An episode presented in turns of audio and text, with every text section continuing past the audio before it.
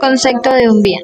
Son todos los bienes tangibles e intangibles que posee el Ministerio de Defensa Nacional para el desarrollo de su cometido estatal. Se manejan y controlan de acuerdo con su naturaleza y en concordancia con las respectivas cuentas establecidas en el régimen de contabilidad pública. Es decir, es todo lo que tiene el Ministerio de Defensa para el cumplimiento de una misión específica. Eh, existen bienes tangibles e intangibles. Los bienes tangibles son los bienes que ocupan un espacio y tienen un valor de acuerdo con sus especificaciones y características físicas.